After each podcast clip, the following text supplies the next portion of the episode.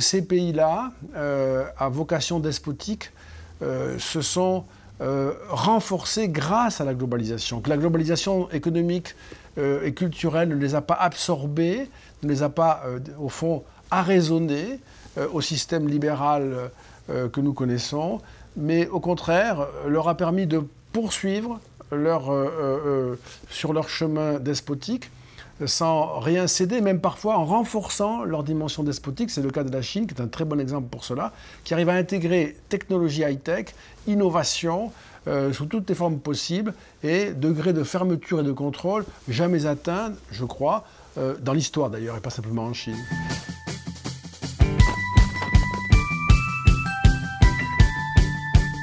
Dominique Régnier, bonjour.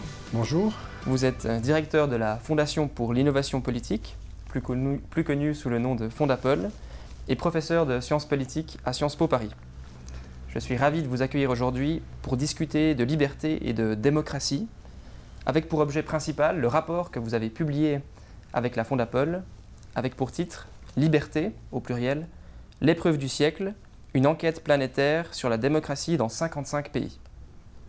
Pour commencer, Dominique Régnier, je souhaiterais savoir pourquoi est-ce qu'il vous a semblé nécessaire d'établir un diagnostic sur l'état de la démocratie dans différentes régions du monde alors c'est la, la, troisième enquête internationale que, je mène avec la Fondation. Celle-ci est Liberté et l'épreuve du siècle euh, a le plus d'ampleur, le plus d'ambition, mais les deux précédentes étaient construites pour permettre celle-là euh, où va la démocratie, puis en 2017, puis démocratie sous tension en 2019. On était passé de 27 à 42 pays, et là on est à 55 pays.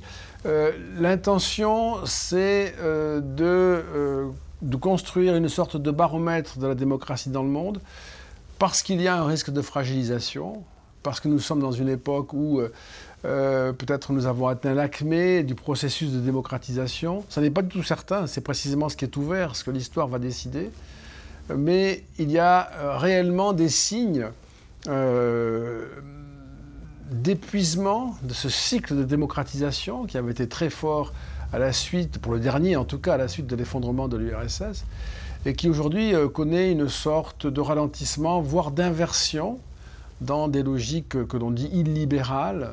le terme prêterait à discussion, mais en tout cas, cela dit quelque chose. Et puis aussi parce qu'il y a, euh, je crois, grâce à la globalisation et, à ses richesses, il y a euh, un renforcement spectaculaire sans précédent de puissances despotiques, qui donc ont le sentiment qu'elles peuvent à la fois être puissantes et despotiques, puissantes sans avoir à être démocratiques, et qu'elles peuvent donc euh, offrir un modèle alternatif au modèle démocratique pour leur propre compte, mais aussi pour la marche du monde. Venons-en à ces puissances despotiques. Vous commencez votre rapport par la question de qui les démocraties ont-elles peur? Et vous commencez avec cette comparaison avec la guerre froide. De quelle manière est-ce que cette comparaison avec la guerre froide nous permet de comprendre la situation actuelle des démocraties?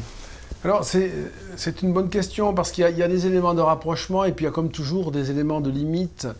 Euh, il y a quelque chose euh, qui fait retour, qui fait songer à la guerre froide, euh, qui fait retour depuis, je dirais, le début des années 2000, euh, et qui, au fond, est l'émergence d'une d'une ambition, je vais dire d'une prétention, mais le mot peut prêter à confusion, d'une ambition euh, de la partie du monde qui ne reconnaît pas les valeurs de la démocratie libérale, l'ambition de ne pas rejoindre ces valeurs.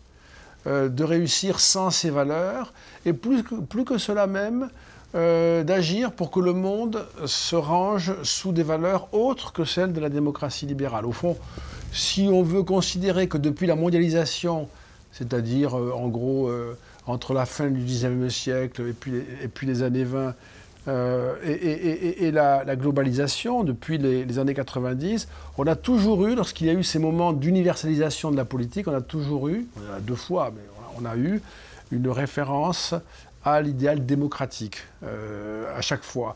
Et l'idée que le monde pouvait se concevoir comme cosmopolitique, euh, mais sous un régime de type philosophique, de type libéral et démocratique. On a eu bien sûr des vagues d'opposition à cela, on, le sait, pour les forces totalitaires dans les années 30, les forces de l'Axe, puis la confrontation entre l'Est et l'Ouest, qui s'est terminée par la victoire de, l'Ouest, pour le dire vite, de manière cavalière. et au fond, on avait le sentiment que la globalisation était la consécration de la victoire du monde, du monde démocratique. C'est pas faux, mais l'histoire est un fleuve qui ne s'arrête jamais. Et, ce que l'on voit aujourd'hui, euh, c'est que nous retrouvons une confrontation entre des mondes et des modèles. Le monde, il faut bien le dire, occidental, démocratique et libéral d'un côté, et puis un monde euh, peut-être plus oriental, euh, euh, euh, despotique avec la Chine, la Russie, j'ajouterais moi l'Iran pour être dans l'actualité, mais aussi la Turquie avec ses hésitations. Et puis d'autres pays encore qu'on pourrait citer, mais là ce sont les plus importants. Mais avec cet élément qui est nouveau, qui n'avait pas été anticipé, qui est que ces pays-là, à vocation despotique, se sont renforcés grâce à la globalisation. Que la globalisation économique euh, et culturelle ne les a pas absorbés, ne les a pas, euh, au fond, arraisonnés euh, au système libéral que nous connaissons, mais au contraire, leur a permis de poursuivre leur, sur leur chemin despotique sans rien céder, même parfois en renforçant leur dimension despotique. C'est le cas de la Chine, qui est un très bon exemple pour cela, qui arrive à intégrer technologie high-tech, innovation, euh, sous toutes les formes possibles et degré de fermeture et de contrôle jamais atteint, je crois, euh, dans l'histoire d'ailleurs, et pas simplement en Chine. Donc une forme de despotisme capitaliste. Un despotisme high-tech. Mhm. Alors un capitalisme, oui, vous avez raison, c'est une bonne remarque, au sens où euh, c'est quand même fondé sur l'accumulation du capital et sur les effets de levier liés à l'investissement. mais par contre, c'est un capitalisme sans libéralisme. Et ça, c'est une bonne occasion d'expliquer à, toutes les personnes qui réfléchissent à ces sujets, qui s'y intéressent, que euh, la confusion souvent pratiquée entre capitalisme et libéralisme euh, n'a pas lieu d'être. Ce sont euh, deux dimensions qui peuvent être d'ailleurs congruentes, on peut avoir besoin de les associer. le libéralisme économique a besoin de capitaux, mais le capitalisme peut ne pas avoir besoin de libéralisme. On le voit encore une fois dans le cas de la Chine, et puis aussi de la Russie.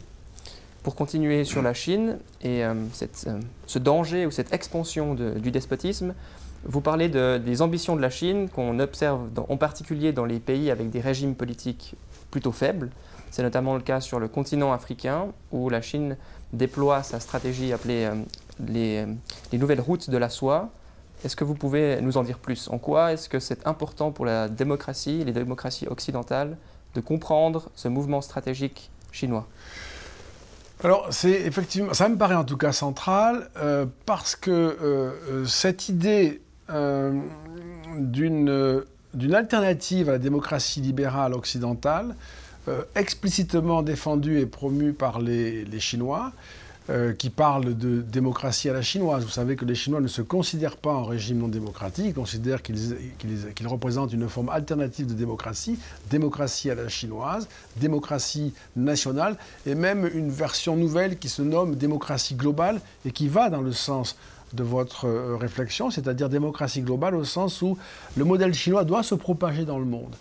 Et, là, moi, j'y vois quelque chose qui peut être d'une efficacité redoutable parce qu'au fond, c'est évident que, euh, comme régime despotique, le pouvoir chinois euh, a besoin, pour assurer sa propre euh, durée, sa propre pérennisation, il a besoin de réduire autant que possible, et je pense idéalement d'expulser de l'histoire, des formes fondées sur le consentement des gouvernés, puisque son propre régime suppose de n'en pas tenir compte euh, et d'avoir une autre conception euh, de l'intérêt des gouvernés. Je ne dis pas qu'il n'y a pas une conception de l'intérêt des gouvernés en Chine, mais ce n'est pas la même. Et elle, ne passe pas par leur consentement explicitement euh, formulé. Et donc c'est une façon d'éviter ou de contenir la pression qui s'exerce sur la Chine en réalité. Puisque la Chine, comme toutes les, collectivités humaines, est en ce moment traversée par la question de la maîtrise de son destin. et les Chinois eux-mêmes revendiquent ce que nous appellerions, nous plus, plus proprement, une, démocratie euh, de participation. Et, le problème, c'est la possibilité d'une efficacité dans la stratégie chinoise. Donc encore une fois, je crois, moi, pour protéger les fondements de son propre système, qui doit euh, ne pas reposer sur le consentement des gouvernés et le pluralisme.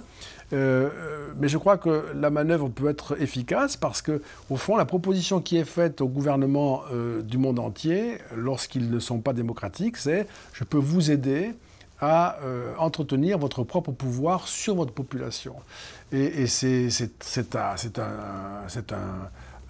marchandage, un, marché qui va intéresser euh, énormément de chefs d'État et de gouvernements dans le monde, que d'avoir avec la Chine des relations qui passeraient par cette implicite euh, d'une commune solidarité pour préserver les conditions de sa propre puissance euh, locale. et la Chine ne cesse pas de dire qu'elle n'a pas de remarques à faire sur les droits de l'homme, sur les libertés, sur les principes divers et variés. Et comme on le sait par ailleurs, même si la Chine n'a pas, le monopole de la corruption, elle pratique à haute intensité la corruption euh, des élus, la corruption des gouvernants. Encore une fois, ce n'est pas le seul pays qui fait cela, mais elle le fait avec. D'abord, elle le fait chez elle, et puis elle le fait euh, à l'extérieur avec beaucoup de, systématicité et, de, science en quelque sorte. Et donc les, élites au pouvoir, euh, dans des pays qui pourraient devenir démocratiques, qui sont en voie de démocratisation possible ou qui régressent, qui retombent malheureusement dans des processus de régression, euh, bien trop, sont, pour la Chine des, points d'appui à sa lutte contre la diffusion planétaire de la démocratie libérale. Vous le dites, la Chine elle a une stratégie, une systématique dans sa manière d'envisager l'avenir et en particulier l'avenir géopolitique. quelles conséquences est-ce que ça a pour les démocraties occidentales, pour l'Europe? De quelle manière est-ce que cette forme peut-être d'aveuglement peut être un danger ou est-ce que l'Europe a une stratégie? Alors, je, suis obligé, même pour, le dire de façon rapide, donc nécessairement sommaire, hein, mais je, suis frappé par euh, euh, soit la naïveté, soit la cupidité de l'Europe à l'égard de la Chine. Euh, il est possible que ce soit une combinaison des deux, hein, évidemment. Naïveté parce qu'on a, on a cru, les Européens ont cru très nettement que euh, l'intégration de la Chine dans l'OMC allait être au fond le, le, processus d'incorporation de Pékin dans l'économie planétaire et qu'avec ça viendrait le reste, c'est-à-dire une société plus ouverte, plus mobile, plus transnationale et les valeurs venant avec une évolution euh, lente, mais une évolution du système politique chinois. Ça, c'est, je dirais, la naïveté, au sens où le système politique chinois n'a pas de, d'une part, n'a pas de principe de réforme dans, en son sein au plan politique, tient comme il est ou s'effondre, et d'autre part au sens où, je passe rapidement là-dessus, mais le système politique chinois, et en particulier euh, contemporain, et, très largement Xi Jinping, euh, ont un anti-modèle en tête, qui est Gorbatchev et la fin du RSS. Et pour eux, c'est vraiment la démonstration de l'impossibilité de maîtriser des processus de mutation et de sortie euh, d'un modèle autoritaire vers un modèle démocratique et libéral. Et donc l'idée est de tout retenir, tout contenir pour rester euh, euh, tels qu'ils sont, avec un autre élément euh, qu'il ne faut pas oublier, la, conviction que cette forme de régime leur donne la stabilité qui permet la vision de longue durée, adaptée à notre époque, de grands bouleversements, alors que les démocraties sont dispersées dans des querelles sans fin et des allers-retours euh, entre une option et une autre. On le voit par exemple sur le plan énergétique aujourd'hui en Europe. Euh, et donc ne, ne, parviendront pas à, faire, à prendre les bonnes décisions y compris pour leur pays. Il ne faut pas oublier cette dimension-là. Et puis il y a la cupidité, parce que les, Européens ont, vu dans la Chine euh, une immense occasion de faire des affaires.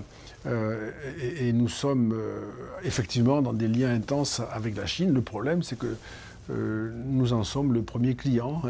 Donc, c'est pas peut-être pas tout à fait les affaires à lesquelles on avait songé. Et on a tiré de cela une dépendance extrême qui nous place, nous, démocratie européenne en particulier, peut-être occidentale en général, mais qui nous place dans une situation de, de, grande fragilité, de grande menace, ce que vient d'illustrer à sa manière euh, la crise euh, liée à l'invasion de l'Ukraine par la Russie. On comprend de qui les démocraties peuvent avoir peur. Vous parlez ensuite, ou le rapport parle de quoi les démocraties peuvent avoir peur. Vous, avez parlé des querelles internes, et un des sous-chapitres dont vous parlez, c'est la diversité culturelle. Cette difficulté que peuvent avoir les sociétés démocratiques à intégrer différentes cultures dans le processus démocratique, ce qui peut conduire à des conflits au final que le processus, démocratique n'arrive pas à, résoudre. Oui, en effet. Il y, a des mécanismes euh, logiques qu'on peut observer. Les démocraties, ce sont des systèmes euh, plus prospères que les régimes non démocratiques, plus riches. Ça, c'est établi, observable, tout à fait certain. Ensuite, les démocraties sont des systèmes ouverts par rapport à des systèmes fermés. C'est-à-dire qu'on peut euh, euh, se rendre plus facilement dans une démocratie que dans un régime non démocratique. Et même on peut se rendre plus facilement dans une démocratie, y compris de manière dématérialisée, par le numérique en particulier aujourd'hui. Donc nous sommes des systèmes ouverts et prospères. Et enfin, troisième élément, nous sommes des systèmes euh, démographiquement vieillissants. Et donc on a trois, trois éléments qu'on peut garder présents à l'esprit qui fait que euh, nous sommes en quelque sorte à la fois des aimants pour euh, des, euh, nous, aimantons des populations qui, nous rejoignent et nous en avons besoin dans certaines conditions et, en même temps ces populations, surtout pour les Européens, viennent de pays de cultures très différentes. Euh, sur le plan des valeurs, en termes d'égalité, de liberté d'opinion, etc. Et donc là, c'est un, une grande expérience que nous faisons à l'échelle de l'histoire. Est-ce que nous sommes capables d'intégrer dans l'adhésion à nos valeurs euh, les, arrivants euh, ou est-ce que nous n'y parvenons pas? On a une notion qui est très discutée, mais qui finalement est utilisée dans le débat public de manière très floue, qui est celle du multiculturalisme, puisque si on considère que le multiculturalisme, c'est l'aménagement dans nos sociétés démocratiques euh, euh, d'une pluralité de communautés qui n'adhèrent pas nécessairement aux mêmes valeurs fondamentales. Par exemple, s'il est considéré comme possible de ne pas croire en l'égalité des individus, en l'égalité entre les hommes et les femmes, en la liberté d'opinion, en la possibilité de critiquer la religion, etc. Euh, si on considère qu'il est possible d'aménager des relations entre des communautés qui, varient sur ces grandes valeurs, euh, eh bien c'est une conception qui nous, mène sans doute, euh, et qui, préoccupe beaucoup les, les, démocraties occidentales, vers des conflits intranationaux. Et, et même probablement la possibilité, c'est la logique de tout cela, d'un retour de la guerre civile dans nos sociétés on pourrait avoir une autre acception, une autre compréhension, qui serait de d'entendre le multiculturalisme comme des variations dans les systèmes culturels, mais qui ne peuvent pas atteindre les systèmes de valeurs. C'est-à-dire qu'on pourrait, on doit normalement, et c'est même dans un pays comme la France, c'est officiellement la règle, même si elle est moins respectée ou de moins en moins respectée, c'est l'idée que, euh, par exemple, on peut être croyant ou pas, d'une religion ou d'une autre, en changer si l'on veut, ou ne, plus en avoir quand on en a une. Euh, mais par contre, on ne peut pas, euh, avec cette, cette, préférence personnelle ou cette croyance personnelle, on ne peut pas euh, prétendre régenter la société. Or, nous avons, nous observons, à travers, en particulier à travers, l'islam, cette, évolution-là, et, des revendications sur les tenues vestimentaires à l'école, sur les systèmes, sur des régimes alimentaires, sur la liberté de la presse, enfin, il y a mille exemples. qui, sont, qui, désormais sont présents, et pas simplement en France, hein, dans le monde occidental. Donc là, on a un moment de choix, un moment de vérité. C'est-à-dire, oui, on peut avoir euh, une pluralité de, préférences culturelles ou d'adhésions personnelles, mais euh, euh, la règle commune, elle s'impose à tous et rien ne peut l'altérer sans le consentement de tous. Nous n'y sommes pas aujourd'hui, nous sommes plutôt dans une espèce de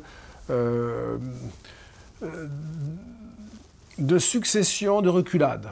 Hein, dans des concessions de plus en plus compliquées, euh, où on peut avoir le sentiment, et je crois que ce sentiment existe dans les démocraties occidentales, que euh, ce que moi j'appelle notre patrimoine immatériel, notre style de vie, euh, pour le distinguer du patrimoine matériel dans mon vocabulaire théorique, à savoir le niveau de vie, eh bien notre patrimoine immatériel est aussi menacé, s'érode, et qu'au fond, euh, les citoyens des démocraties occidentales et européennes en particulier, plus encore, hein, sont menacées de perdre sur le plan du patrimoine matériel par une baisse de leur niveau de vie pour différentes raisons, et le patrimoine immatériel par une perte de leur style de vie. Moi, j'attribue à ça assez largement, pour prendre appui sur l'actualité, la victoire des démocrates de Suède en Suède et de Fratelli d'Italia en Italie très récemment, ou les très bons scores de Marine Le Pen en France et d'autres exemples très nombreux qui vont dans ce sens. Qu'est-ce que ces partis qu'on pourrait définir comme plutôt conservateurs ou qu'est-ce que ces franges de la société ont que la société démocratique jusqu'ici n'a pas? Est-ce que c'est une forme de fermeté envers ces principes, cette sorte de loi commune dont vous avez parlé? Est-ce que c'est cette fermeté qui manque sinon autrement aux sociétés démocratiques pour faire face à des différences culturelles comme avec par exemple l'islam? Ce qui manque sans doute, euh, enfin ce que les sociétés démocratiques ont eu, qu'elles ont perdu, mais c'est ainsi, c'est la, vie. tout finit par disparaître de toute façon. Hein. Et donc il faut des forces pour retenir ce qui peut disparaître, en tout cas si on y tient. Euh, et donc il ne faut pas s'étonner que ça puisse être en voie de disparition. Il faut s'étonner si on souhaite que ça ne disparaisse pas, qu'on ne se mobilise pas pour le défendre. Euh, et au fond, les sociétés démocratiques qui ont tellement réussi, à combiner euh, euh, richesse matérielle croissante et droits et libertés en nombre croissant, les sociétés démocratiques ont fini par imaginer que l'on pouvait séparer la dimension globale, le gouvernement de la cité, qui se spécialiserait par hypothèse dans la gestion des biens matériels et des droits, euh, et puis la vie des individus qui serait euh, sous le régime précisément de, l'individualisme, qui serait euh, placé sous l'autorité des, personnes elles-mêmes, et, qu'il fallait au fond cesser d'avoir des, principes en commun en quelque sorte. On a un cadre, on a des ressources qu'on distribue, mais on n'a plus besoin de principes communs. c'est, je pense, la fin de cette conviction-là. Elle a peut-être été efficace, elle ne l'est plus aujourd'hui. Euh, et donc il y a la nécessité sans doute euh, de euh, remettre de la substance philosophique et politique dans la raison de faire société. Pas simplement l'efficacité managériale quand elle est là, parce qu'elle n'est même pas toujours là. L'efficacité managériale d'une société prospère, qui crée de l'emploi, de l'éducation, des services, etc., mais aussi une raison d'être philosophique, politique, morale, d'être ensemble, et qui doit être défendue en tant que telle. Euh, on a laissé ça aux individus. Euh, chacun euh, a sa propre raison d'être et on doit préserver, c'est un peu là, je dirais, le discours qui tend à, dominer aujourd'hui, en tout cas dans, le champ du discours officiel. On doit laisser à chacun la liberté de définir sa propre existence. C'est une mauvaise compréhension d'ailleurs du libéralisme, ça au passage, hein, parce qu'il faut bien qu'il y ait des conditions historiques qui préservent la possibilité d'une liberté, non, pas pour quelques-uns, mais pour tous.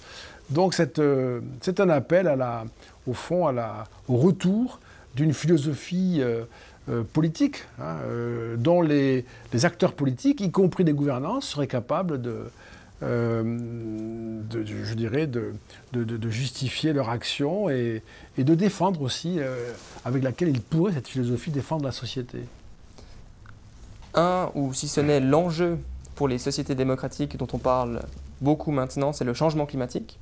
Et j'espère qu'il va maintenant vous donner la possibilité de parler de ces enjeux économiques, culturels et aussi philosophiques. Qu'est-ce que la démocratie nous dit sur le changement climatique, ou plutôt qu'est-ce que le changement climatique nous dit sur la démocratie? Est-ce qu'on peut avoir une perspective des enjeux à venir pour la démocratie face au réchauffement climatique? Oui, c'est une immense euh, question, euh, extrêmement euh, importante. au fond, si vous me permettez, je, dirais d'abord les choses un, peu, un peu rudement pour essayer de ne pas être trop, trop long là-dessus, et vous me direz si ça vous va, mais le, je crois que le réchauffement climatique euh, est assez bien expliqué par, ceux qui en, sont les spécialistes. Euh, et on comprend bien, moi j'ai bien retenu que ce processus, qui avait des causes euh, très, profondes, hein, ce processus allait se déployer pendant très longtemps. et quand on dit très longtemps, les spécialistes parlent en milliers d'années avant un éventuel refroidissement. évidemment, là, nous avons une expérience inédite dans le monde politique euh, depuis euh, qu'Homo sapiens existe, c'est l'idée qu'il faut nous projeter dans une durée qui dépasse, qui excède et de beaucoup les existences même des régimes, même des, peut-être même des, civilisations. C'est très curieux ça. Et donc, euh, c'est là qu'il ne faut pas se tromper, c'est-à-dire que il est certain que nous allons, même les plus jeunes, euh, ne verront pas autre chose que le réchauffement climatique, et leurs enfants et leurs petits-enfants euh, de la même façon. Et donc, prendre soin de répondre aux défis du réchauffement climatique euh, à partir de, termes et, selon un agencement qui ne contredit pas les réquisites d'un régime démocratique et libéral si on imagine, et je l'entends beaucoup aujourd'hui, alors ça varie sans doute selon les pays, mais il y a une espèce de panique euh, climatique que l'on saisit, si la question est d'organiser la décroissance dans les pays riches, euh, d'inviter les citoyens à euh, réapprendre le froid, la faim, à renoncer aux espérances pour, leurs enfants et leurs petits-enfants, il est évident que les régimes démocratiques n'y résisteront pas et ce sera très rapide. Le réchauffement politique, je dis bien politique, sera bien plus rapide que le réchauffement climatique. Euh, et tous ceux qui défendent l'idée d'un effort sur nous, d'une inversion brutale de tout ce qui a fait, je crois, moi, depuis que Sapiens existe, de tout ce qui a fait euh, l'élan anthropologique, c'est-à-dire l'émancipation par rapport aux souffrances, aux privations, euh, aux contraintes, à tout ce qui empêche l'humanité de s'épanouir et de se révéler. Euh, aller contre cela, c'est refabriquer une machine. Euh, mais chez nous, cette fois-ci, dans le monde démocratique, ce n'est pas l'extérieur despotique qui nous menacerait, c'est nous-mêmes. Refabriquer une machine qui chercherait à contraindre cet élan anthropologique dont, je crois, la démocratie est l'expression la plus, la plus avancée et la plus pure même d'ailleurs, et peut-être même la seule possible. Et donc si nous avons la compréhension d'une réponse au réchauffement climatique par le, euh, la, décroissance, pour aller vite, nous irons très vite à la tyrannie. Populiste, peut-être, ou autre, mais nous irons, très vite à, la tyrannie. Et je fais remarquer qu'il euh, y a des projets de réduction de notre consommation, on l'entend beaucoup ça, hein. Euh, on l'entend beaucoup en Europe, pas, tellement ailleurs. je fais remarquer qu'il y a 850 millions d'humains qui n'ont pas d'accès à l'énergie pas d'accès direct à l'énergie, euh, que c'est inacceptable au nom de l'humanité, que donc ces 850 millions d'humains, nous devons soit les tenir à l'écart de l'accès à l'énergie pour ne pas carboner, soit euh, se dépêcher de les aider à avoir de l'énergie au nom de l'humanité et de l'idéal d'égalité, euh, ce qui aurait ma préférence. Mais ça correspond, si chacune de ces personnes se met à consommer comme les Européens, ça correspond à deux Europes en plus qui carbonent chaque année.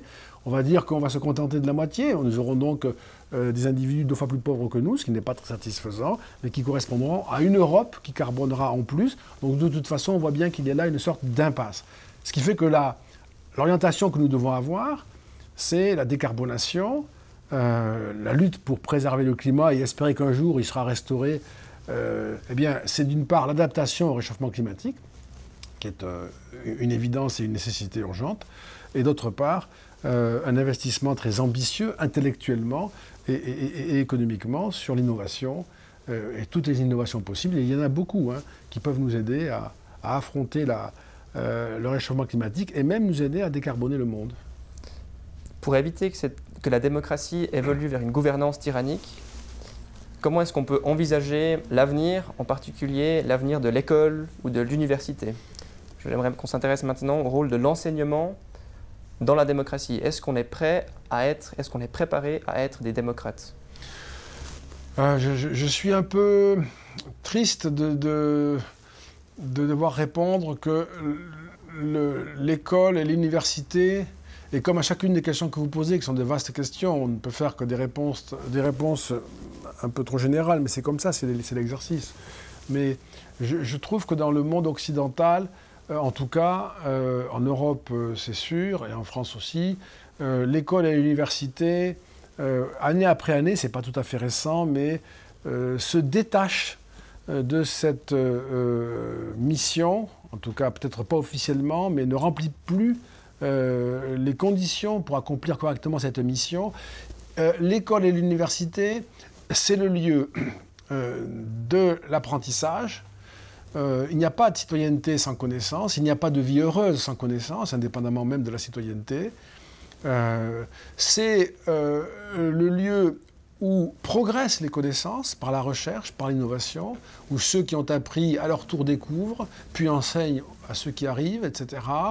C'est aussi le lieu de l'apprentissage du pluralisme des idées, de la discussion, de la mise en relation avec des paradigmes différents, permettant euh, à, chacun euh, de peser et puis finalement, euh, à un moment donné, éventuellement de choisir, peut-être pas définitivement, peut-être définitivement.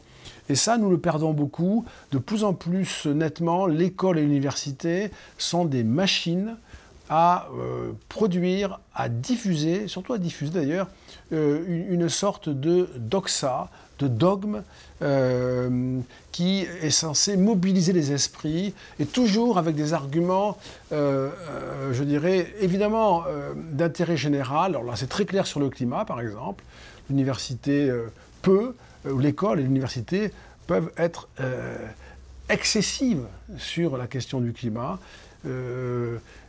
Et, et, générer, y compris dans les nouvelles générations, ce qui moi me préoccupe, euh, une anxiété, un sentiment euh, d'horizon barré, euh, de monde sans espoir, ce qui est tout à fait faux, absolument faux et certainement faux, et de décourager les jeunes générations de s'engager pour leur propre compte et puis celle de leurs de leur valeurs, de s'engager dans la, dans, le monde qui vient. Donc il y a quelque chose là de très morbide, je trouve, régressif, et qui est aussi, parce que c'est fondé sur la peur, une peur, une angoisse ici, une peur sans, identification claire, c'est aussi une façon de, je trouve, de discipliner, de gouverner euh, les esprits. On utilise, on abuse aujourd'hui le gouvernement, le, recours au gouvernement par la peur.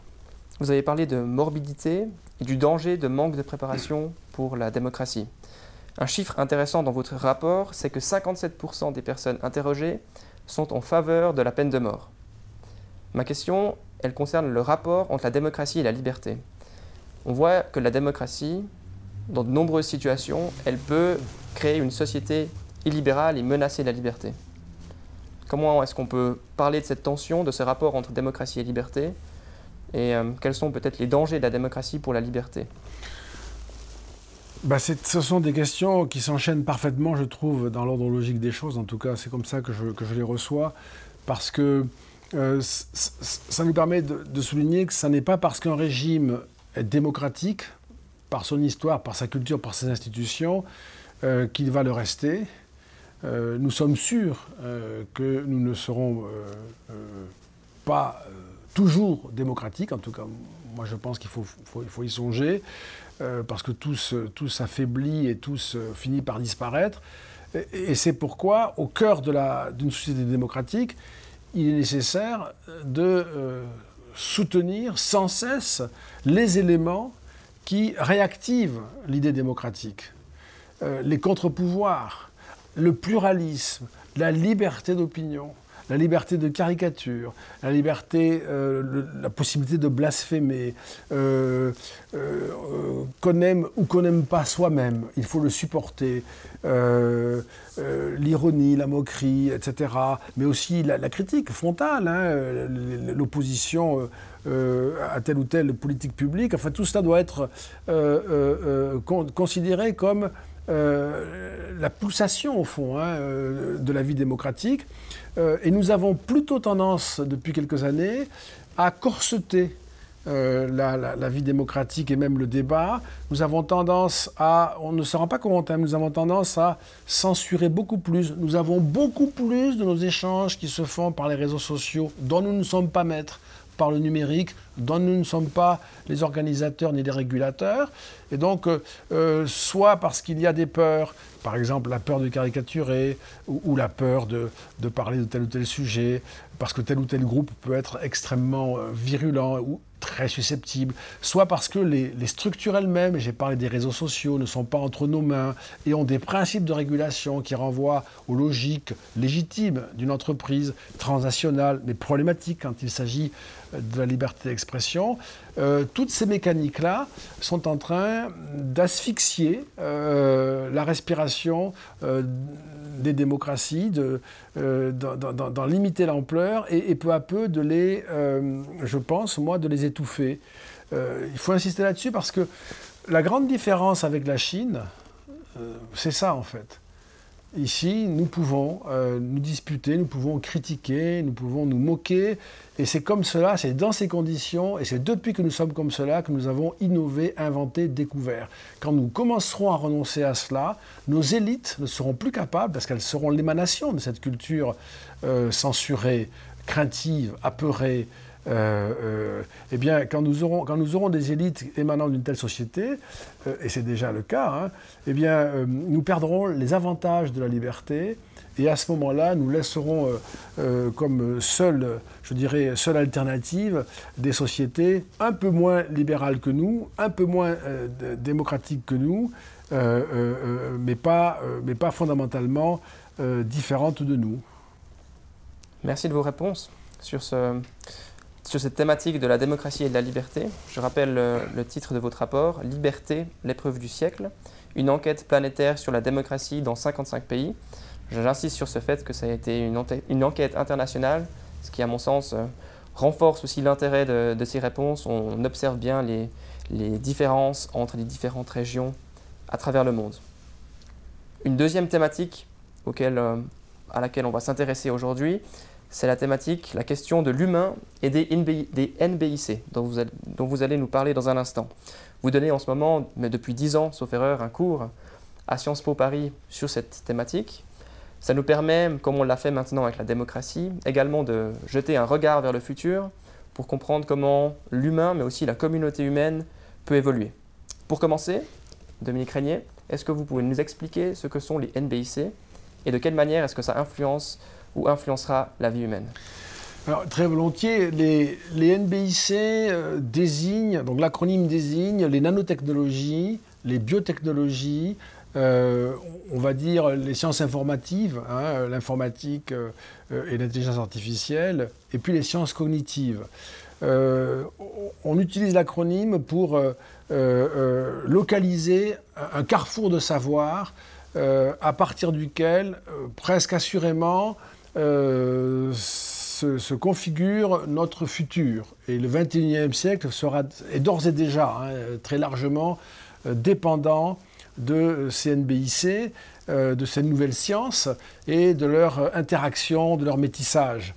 Euh, ce sont des, c'est, très, c'est un univers qui est, qui est, tout à fait impressionnant euh, parce qu'il est en train de, de, féconder beaucoup de, beaucoup de découvertes euh, dans des domaines absolument stratégiques. Euh, les, plus, enfin, les plus massifs que l'on voit, c'est l'édition du génome, c'est la capacité de mettre en culture des organes euh, pour les greffer ensuite euh, sur les humains qui en auraient besoin.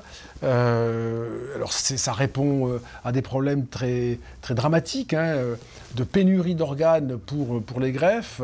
et donc c'est une solution qui apparaît comme comme très juste, mais parfois ces organes mis en culture, c'est même la tendance actuelle, sont, sont des organes d'animaux non humains, comme l'on dit dans ce vocabulaire philosophique.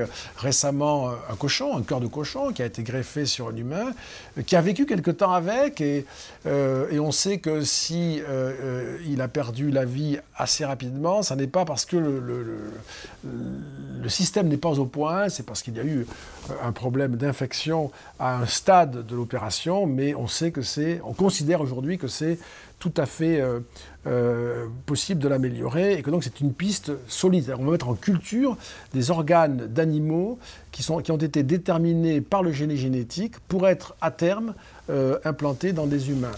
Ce qui, c'est pour illustrer la chose, hein, mais on pourrait trouver d'autres exemples qui sont toujours un peu spectaculaires, mais qui ont quand même l'avantage de d'ouvrir toutes les portes de cette euh, promesse des NBIC qui parfois sont associées euh, à une sorte de philosophie politique, de projet politique. Tout ça est un peu plus confus. Il y a des textes qui circulent beaucoup, parfois très naïfs, parfois enthousiastes, parfois plus solides, euh, sur l'idée d'une transhumanité.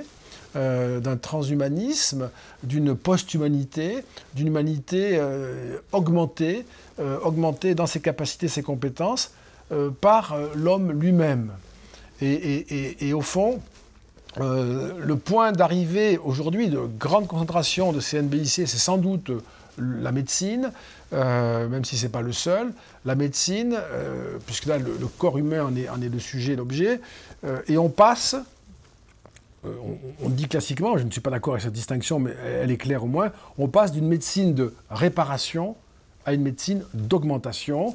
Euh, et j'ai un désaccord avec cette distinction, mais on ne peut pas le développer trop longtemps. Enfin, parce que euh, il me semble que, euh, là encore, dans le fait anthropologique, c'est-à-dire l'existence de l'humanité, disons depuis Sapiens, dans le fait anthropologique, il y a comme, comme, élément constitutif et, déterminant cette volonté acharnée d'échapper aux conditions données par la nature. Nous sommes l'espèce qui veut s'inventer elle-même depuis le début. Euh, et, c'est la raison pour laquelle nous avons inventé euh, immédiatement, euh, je dirais, des univers artificiels nous permettant de prolonger notre existence au-delà de, ce qui était autorisé au départ par la nature, de maîtriser le monde, d'agir sur nos corps pour les réparer et de chercher parce qu'on le trouve, c'est sans âge ça, hein, de chercher euh, le secret de l'immortalité. C'est sans âge. Alors ça, faisait sourire il y a, il y a un demi-siècle, un siècle, parce que c'était un petit peu un mythe, hein, en quelque sorte. Euh, mais ce mythe n'a jamais cessé et il a inspiré une recherche qui aujourd'hui prétend, alors euh, là pour le meilleur ou pour le pire, c'est un autre sujet, mais qui prétend aujourd'hui s'en rapprocher. Et quelles sont les principales chances et les principaux dangers de ce transhumanisme comme euh, continuité de l'ambition humaine à, devenir immortel? Euh, D'abord, il y a une sorte d'irrépressibilité. Hein. C'est un mouvement qui va se poursuivre. Euh, je ne crois pas qu'on puisse le contenir. et, donc, s'il y a des avantages à en tirer, et il y en a, c'est sous un régime de contrôle et, de, régulation. Je pense en termes philosophiques et moraux, hein, mais aussi euh, d'organisation, d'institutions adaptées, et probablement pas simplement à l'échelle nationale. C'est évidemment pas possible. Il y a des, choses à l'échelle internationale, je ne vais pas les citer, mais enfin elles sont très, très, elles font des choses, mais encore très impuissantes à réguler tout ça, pour éviter les dérapages, parce qu'il y a énormément de, bien sûr, de bénéfices à tirer de cela, euh, pour euh, réduire la souffrance humaine, pour euh, euh, guérir euh, de pathologies qui sont aujourd'hui impossibles à guérir. il y a des, des, réponses formidables et réellement à portée de main pour des personnes qui ont perdu la vue ou qui ne l'ont pas eu, pour des personnes tétraplégiques, etc. Enfin, il y a vraiment beaucoup de beaucoup d'éléments très prometteurs et vers lesquels nous allons naturellement. Nous avons toujours fait cela. Et puis il y a l'autre dimension qui est plus préoccupante, c'est évidemment la création d'une d'une espèce humaine concurrente de l'espèce à laquelle nous appartenons, d'une sorte de super espèce humaine. Euh, qui, par les, euh, qui aurait les moyens, au fond, économiques, hein, de se doter de ces augmentations euh, et qui pourrait, à quelques millions, quelques dizaines de millions, quelques centaines de millions tout au plus, qui pourrait dominer l'humanité qui, elle, dans sa grande partie, serait, serait assignée à une vie, je dirais, d'humain ordinaire. Donc c'est ça la, grande difficulté. Et puis enfin, enfin un mot là-dessus, mais pour terminer là-dessus, mais le, risque que le pouvoir politique, on le voit déjà en Chine, euh, le pouvoir politique s'empare de ces technologies pour euh, euh, asseoir le contrôle des populations, y compris dans leur dimension génétique. Pour conclure, j'aurais une question sur votre définition de la liberté. Est-ce que quand on est un homme augmenté, un transhumain, est-ce qu'on est plus libre? Plus libre Alors, on peut pas. Euh, on pourrait définir la liberté par euh, euh, cette augmentation de nos capacités si on, conçoit la liberté comme un pouvoir d'agir sur soi, sur le monde. on peut donner à la liberté un contenu qui serait différents, pas nécessairement d'ailleurs exclusifs de l'idée de la capacité, parce qu'il faut une capacité, mais qui serait différent et qui intégrerait, je dirais, une sorte de d'émancipation, un processus d'émancipation à l'égard de ces formes archaïques euh, de pouvoir et, d'autorité, pour aller vers une liberté qui serait aussi euh, un épanouissement euh, de la communauté humaine et un épanouissement de soi. Merci, Dominique Régnier. Merci à vous. Pour conclure, une dernière question. Votre recommandation de lecture en lien avec la liberté si vous partiez demain sur une île déserte, ah, quel livre prendriez-vous avec vous? Alors sur une île déserte, c'est trop radical, mais en tout cas une recommandation de lecture, c'est un texte de 2004 euh, de Raymond Boudon, qui me paraît très important euh, aujourd'hui à relire ou à lire. Pourquoi les intellectuels n'aiment pas le libéralisme? Euh, c'est vraiment une, réflexion qui s'inscrit d'ailleurs dans des réflexions antérieures sur ce sujet-là, qui nous permet de, voir ce qui peut aujourd'hui menacer les sociétés libérales, en ce sens que ce sont les seuls qui accueillent ce rôle critique qui est au fondement du libéralisme et, ce sont par là même celles qui font l'objet de la critique la plus radicale. Évidemment, il n'y a pas euh, d'intellectuel pour faire la critique du système russe à l'intérieur ou du système chinois à l'intérieur. Par définition, on le comprend tous. Mais il faut se dire, il ne faut pas oublier de se dire que euh, le seul, la seule partie du monde où la critique s'exerce, c'est le monde démocratique. Et c'est malheureusement pour cela que la critique s'exerce principalement sur la démocratie. C'est aussi pourquoi nous n'avons pas beaucoup euh, d'intellectuels qui aiment le libéralisme et il faudrait s'en méfier. Merci Dominique Cranier. Merci à vous. Bonne journée Merci et à bientôt. Pour ne manquer aucun de nos contenus, abonnez-vous et activez la cloche. Et pour faire infuser la liberté, n'hésitez pas à partager nos contenus.